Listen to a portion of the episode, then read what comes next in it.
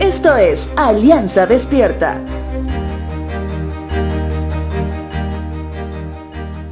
El salmista del capítulo 39 está pasando por una enfermedad crónica y aguda.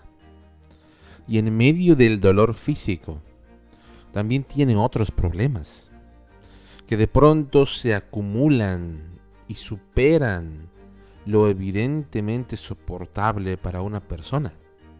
En ese sentido, es que el salmista reconoce una gran verdad que todos debemos poner en práctica, a pesar que de pronto en el camino podamos claudicar.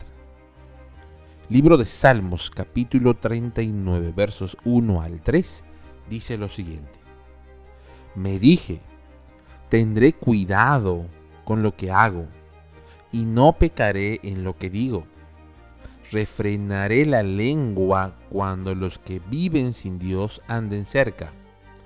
Pero mientras estaba allí en silencio, sin siquiera hablar de cosas buenas, el torbellino en mi interior se hizo cada vez peor. Cuanto más pensaba, más me enardecía, hasta que disparé un fuego de palabras. ¿Te ha pasado que justificas tu mal obrar, que justificas tus palabras ásperas, porque estás con un episodio serio de jaqueca? ¿O posiblemente justificas tu pasividad en tu hogar porque tuviste un día complicado en el trabajo?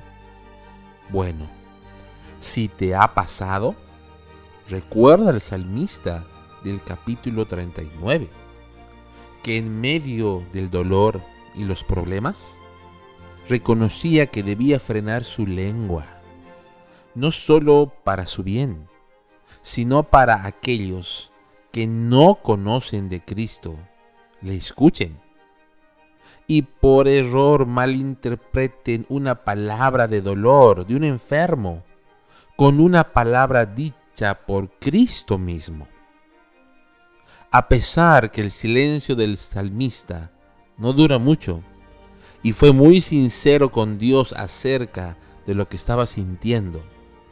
Recuerda, la prudencia en nuestra vida es adquirida, es decir, es el resultado de escuchar más a Dios y hablar menos con el mundo.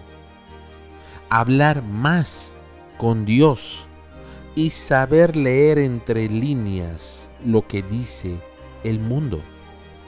Ya que por más que estemos pasando por un tiempo de aflicción, aún Dios usa ese mismo dolor para edificar a otros que sufren, pero sin esperanza.